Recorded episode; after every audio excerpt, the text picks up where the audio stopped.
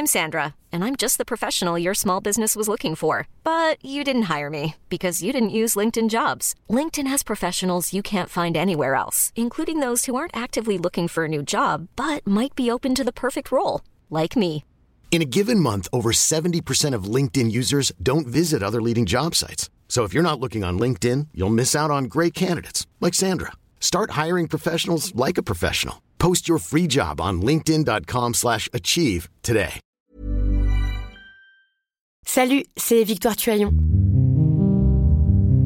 Ces derniers mois, avec mon équipe, on a travaillé sur une série exceptionnelle. Ça s'appelle 20 milieux sous ma chair.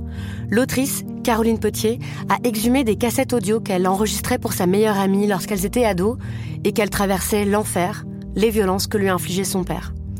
À partir de son histoire, Caroline Potier, devenue journaliste, a mené l'enquête. Comment on pourrait éradiquer l'inceste? C'est beau, c'est intelligent, c'est bouleversant, et je pèse mes mots, c'est d'utilité publique. Pour continuer à sortir de l'océan du déni, écoutez 20 milieux sous ma chair, dans le cœur sur la table.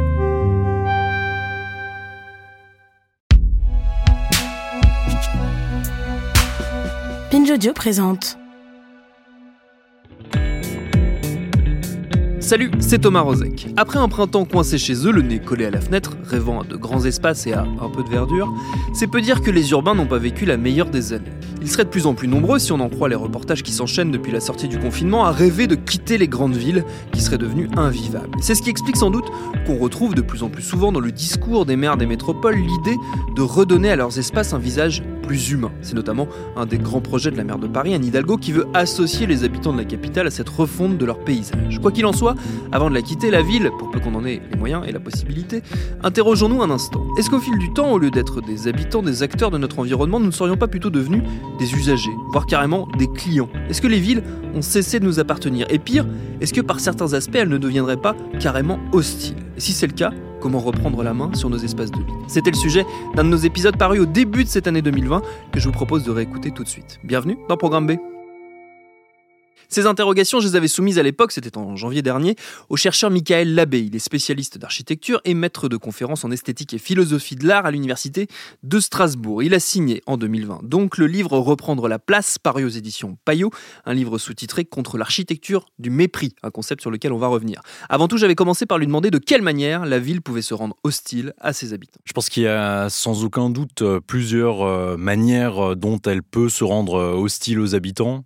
Je dirais dans des manières parfois assez microscopiques ou anodines en apparence, en créant une forme d'hostilité ou d'antagonisme entre certains habitants et d'autres par la mise en forme des espaces. Je pense ici à l'exemple, je dirais, assez paradigmatique du mobilier anti-SDF qui les criminalise par et dans les aménagements urbains d'une manière qui est relativement perverse, mais on pourra peut-être y revenir ici, jusqu'à euh, des formes de, dépossession qui peuvent passer par euh, de la privatisation au fond, où euh, des, habitants se sentent en quelque sorte dépossédés des lieux mêmes où ils passent leur vie, où ils ne peuvent plus faire exactement tout ce qu'ils pourraient potentiellement imaginer faire. il y a le phénomène du surtourisme aussi qui dépossède en quelque sorte, soit pendant des périodes longues, soit occasionnellement les habitants de leur propre lieu. Et voilà, tous ces signaux qui sont des signaux, je dirais, de mépris à l'égard euh, des habitants, qui sont pourtant ceux qui font la ville par leurs usages, leur corps, leur présence, leurs rencontres, qui sont euh, signifiés, on va dire, euh, par les pouvoirs publics, les aménageurs, les promoteurs ou différents types d'acteurs, dès lors que face à cette question absolument essentielle, pour qui est faite la ville, qui a droit à la ville, eh bien, la part des habitants occupe aujourd'hui une portion de plus en plus congrue, quoi. Il y a des degrés dans ce mépris et dans cette hostilité que peuvent ressentir les habitants, ceux qui vivent euh, dans la ville. Et vous l'avez mentionné, l'un des degrés les plus extrêmes, c'est celui qui touche euh, les SDF avec ce mobilier urbain anti-SDF. Est-ce qu'on peut s'arrêter un instant sur cette, euh, cet exemple qui est important, qui tient une place importante dans votre livre C'est quoi, en résumé, ce mobilier urbain Oui, bien sûr, c'est l'exemple, si vous voulez dire, paradigmatique ou l'exemple qui a été la racine de ce modèle que je développe, qui est celui de l'architecture du mépris. Donc le mobilier anti-SDF, ce sont des bancs, ce sont des assises que l'on peut voir dans le métro, aux arrêts de bus, la substitution des haubans traditionnels que l'on connaît de mobilier qu'on appelle assis debout, d'appui sciatique. Ce sont aussi tout un tas de stratégies comme la mise en place de, de pics anti-pigeons, de répulsifs, de sons que l'on diffuse, etc., etc., qui à chaque fois vont cibler très précisément, d'une manière quasi invisible pour les autres usagers, certain type de catégorie, très souvent évidemment les SDF, aussi euh, les jeunes, euh, les skateurs, les graffeurs, etc., euh, etc. Et sont tous au fond des, dispositifs assez pervers parce qu'en réalité il n'y a là qu'un banc. Il n'y a pas de policier, il n'y a pas de juge, il n'y a pas de loi injuste, etc. Hmm. Vous dites on ne peut pas s'opposer Exactement. On ne peut pas aller dire. Absolument, c'est d'ailleurs euh, l'une des paroles qui est rapportée par l'un des usagers, euh, par l'un des, SDF. Il y a un, jeune étudiant euh, londonien qui a passé quelques années à la rue par un, malheur de la vie, etc. Et qui disait qu'au fond, toute l'écologie urbaine, toute la géographie urbaine du jour au lendemain avait changé pour lui. mais ce qui, au fond, m'intéresse beaucoup dans le mobilier anti-SDF, c'est que ça fonctionne au mépris en quelque sorte. Donc il n'y a pas de tort économique qui est directement fait au SDF. Euh, on lui retire pas d'argent, euh, on le... il n'y a pas de tort juridique, mais il y a une violence extrême sur la formation de son identité, parce qu'au fond, lui sait très bien que par ce simple banc, on lui dit qu'il n'est pas le bienvenu, qu'il est un citoyen de seconde zone, etc., etc. Donc dans les villes euh, néolibérales contemporaines qui sont euh, obsédées par leur image et dont, on va dire, l'un des ressorts d'attractivité majeure, c'est aujourd'hui l'image, eh bien, euh, on tolère plus euh, certains de ces indésirables, et donc euh, on veut pas non plus voir des flics déloger des gens, etc., etc. Donc on met des bancs qui agissent en quelque sorte au mépris. Mais là aussi, on pourra sans doute y revenir en ciblant certaines catégories d'usagers, parce qu'il faut rappeler qu'un SDF est au même titre que chacun de nous un usager de la ville. Eh bien, on est tous affectés en réalité. Justement, vous décrivez une, un phénomène qui est intéressant quand on est soi-même euh, citadin, euh, on va dire, parce que vous, part de votre expérience à vous euh, concrète. Vous décrivez la tension qu'il y a entre le fait de bénéficier des aménagements urbains et du renouveau urbain avec des espaces qui sont agréables, sympathiques quand on a les moyens d'en profiter, et en même temps de percevoir, de se rendre compte de la violence symbolique. Oui, absolument. Le, point de départ de ce livre, c'est mon expérience d'une place euh, strasbourgeoise qui avait été euh, récemment réaménagée. C'était une ancienne gare de bus Eurolines un peu, euh, un peu sordide, avec des troquets pas spécialement sexy, etc., qui a été réaménagée dans une place qui est devenue un peu de place to be à Strasbourg, où tous les actifs, les bobos comme moi, etc., on va boire des, des verres, on paye des IPA à 7 euros et on est très heureux, etc. Donc une place que j'ai euh, pas mal fréquentée euh, moi-même. Et un jour, je me suis aperçu, parce que je le savais théoriquement, qu'il y avait ce mobilier anti-SDF euh, sur la place. Et donc, je me suis dit au fond, ben, qu'est-ce qu'on veut me dire même à moi par là? Est-ce que on ne réduit pas aussi mon, type d'identité? Est-ce que le fait que moi je vais pouvoir jouir de ces lieux, ça présuppose que me serait insupportable la, la présence d'autres types d'usagers, à savoir des SDF et au fond, j'ai regardé un peu le, devenir de cette place en général. Ce phénomène absolument délirant et inquiétant qu'on appelle la barification des cafés. Donc ces cafés qui s'appellent cafés, évidemment, mais qui servent plus de boissons chaudes après 17 heures. Tous les troquets un peu euh, folkloriques ou euh, qui faisaient l'identité, la singularité de la place, ont progressivement disparu euh, pour des cafés extrêmement standardisés, uniformisés, qui ont tous les mêmes produits, etc. Donc le, vieux troquet qui fermait à 4 heures du matin avec un patron un peu étrange, etc., euh, avec des, verres à somme modique. Tout a changé dans cette place, apparemment pour le mieux. Euh, je regrette pas du tout la vieille gare de bus Eurolines, mais en même temps, euh, voilà, ce mieux, il semble se payer d'une certaine violence et d'une certaine exclusion à l'égard de certains. Et encore une fois, je pense, même pour les privilégiés qui se lovent dans ce type d'espace, du fait de l'appauvrissement des, des usages, des interactions, c'est extrêmement mutilant aussi, quoi.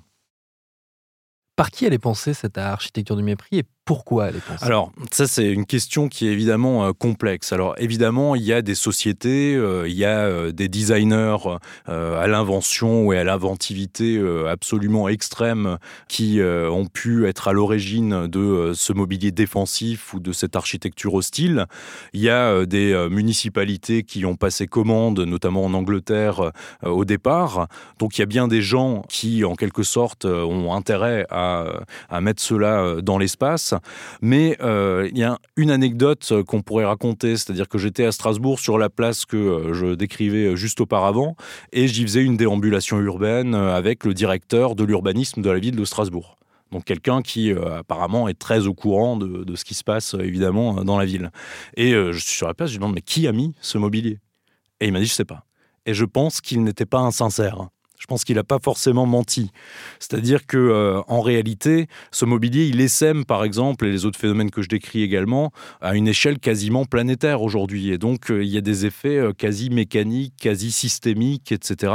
Et des gens qui se rendent pas bien compte de ce qu'ils font non plus, en se disant que mettre ces bancs, ben c'est pas si grave, puisque en réalité, ça résoudra un problème des conflits d'usage potentiels.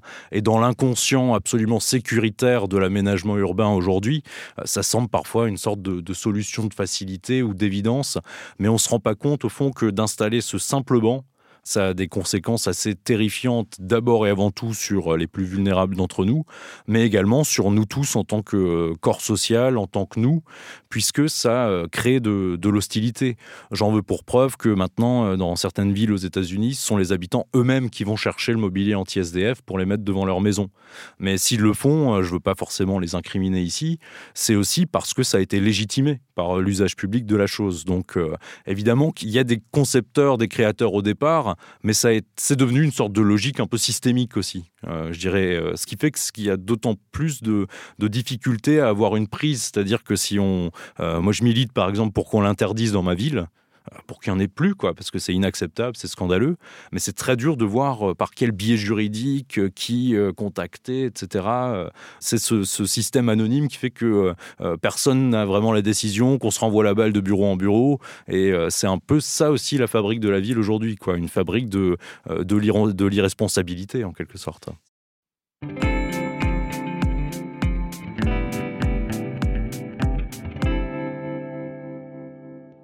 C'est aussi une fabrique de l'individualité.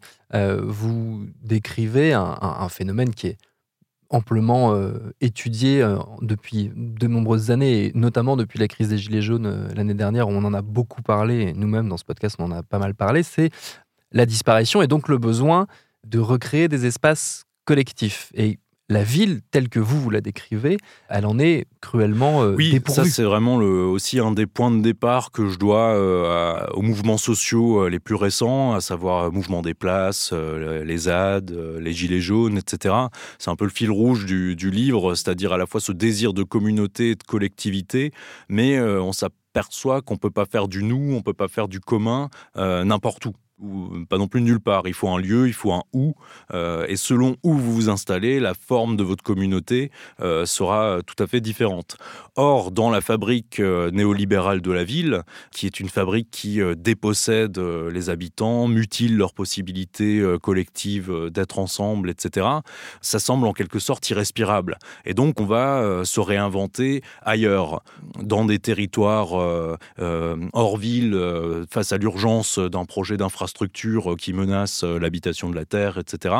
Euh, sur des places, euh, on va dire, de centralité, qui sont des places de revendication, comme dans debout, mais qui ne sont pas des lieux d'habitation au sens strict, ou selon cette invention absolument géniale qui est celle de l'investissement des, des ronds-points. Et donc, oui, on a, on a un, désir d'une autre manière d'être ensemble qui, semble-t-il, ne peut plus se faire en ville parce que on pèse rien sur la fabrique de la ville aujourd'hui et donc, euh, on va très souvent, euh, je dirais, euh, voir ailleurs. Et la ville a extrêmement mauvaise presse aujourd'hui. je dirais, qui investit encore des sortes d'espoir dans un renouveau de la ville, dans un idéal urbain? Quasiment personne. La pensée la plus, une littérature absolument passionnante, etc. C'est toujours vivre hors de la ville, vivre sans la ville, vivre entre les brèches de la ville. Or, moi, il me semble que cette pensée-là aussi, elle s'exprime par des gens qui sont en ville et qu'elle pourrait porter d'abord sur une manière d'essayer de reprendre place là où on est, là où on vit, nos quartiers, nos lieux de loisirs, euh, là où on emmène nos enfants, etc., etc.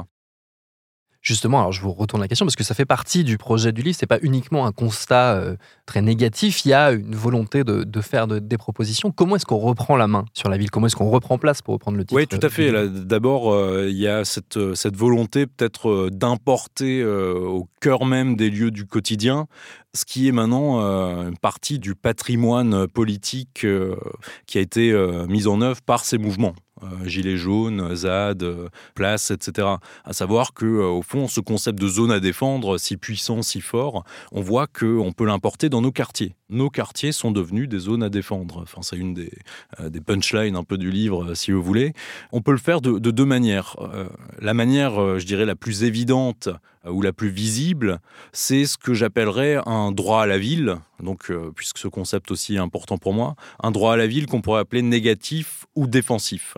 Face à des attaques sur des quartiers, face à des projets dont nous ne voulons pas, on peut tout faire pour euh, mettre en œuvre un échec du projet. Et ça, ça a pu marcher dans l'actualité la plus récente, Europa City, euh, réaménagement de la gare du Nord, et sans doute dans euh, plein d'autres endroits. Et où on peut jouer sur des leviers extrêmement simples, savoir que dès lors que les aménageurs, que le pouvoir est obsédé par son image, ben on attaque sur l'image. Ah, vous voulez vraiment donner l'image d'une France qui va sacrifier des terres agricoles à l'heure de la crise climatique, etc., etc. Donc on peut attaquer image contre image dans les termes de l'ennemi un peu en quelque sorte.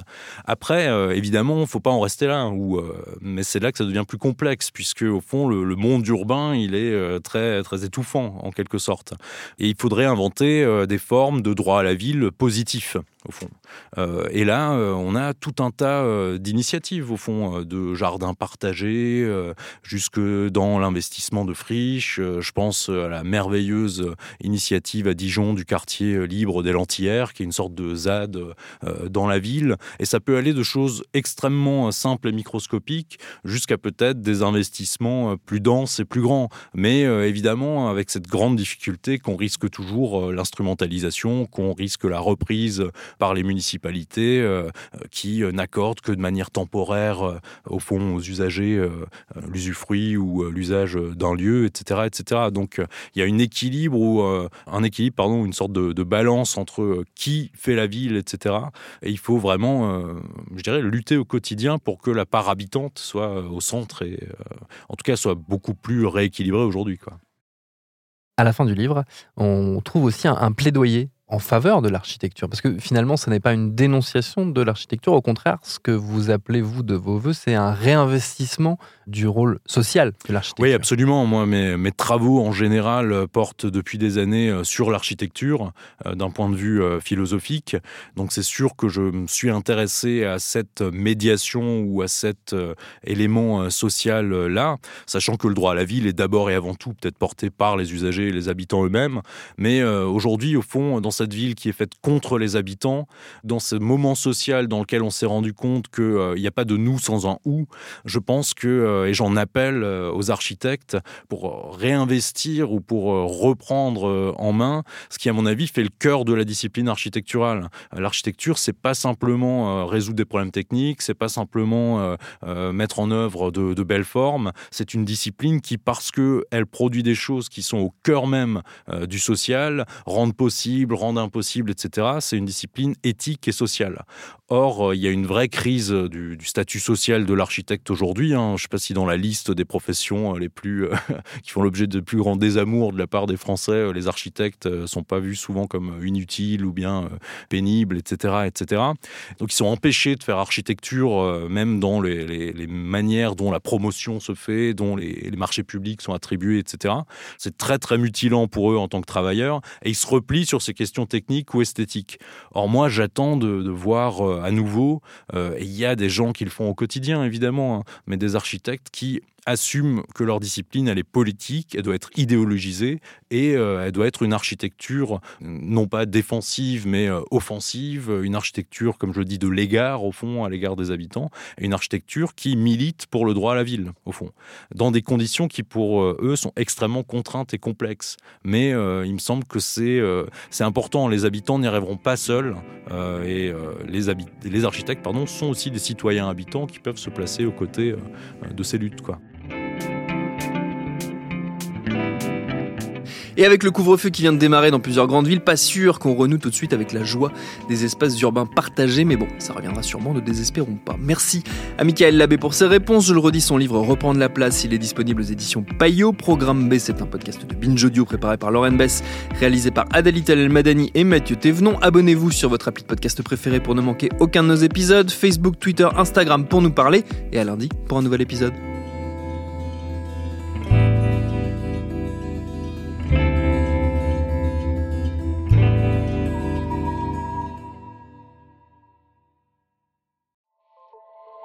Salut, c'est Sinamir du podcast L'Affaire. En 2016, je suis monté sur un bateau de sauvetage en Méditerranée et ce que j'y ai vu n'a pas changé. En tout, depuis 10 ans, on compte même près de 30 000 morts sur cette mer. Alors, dans le naufrage, notre nouvelle enquête, j'ai voulu raconter un cas concret. Comment 130 personnes sont mortes en 2021 à la frontière de l'Europe, malgré des dizaines d'appels de détresse. Qui n'a pas pu les sauver et pourquoi? Qui étaient ces disparus? Et surtout, comment on en est arrivé à ne plus parler de 130 personnes qui meurent le même jour sur un bateau au milieu de la Méditerranée? Le naufrage, c'est la nouvelle série du podcast L'affaire de Paradiso Média. Une enquête que vous pouvez retrouver gratuitement chaque semaine à partir du 27 mars 2024 sur toutes les applications de podcast.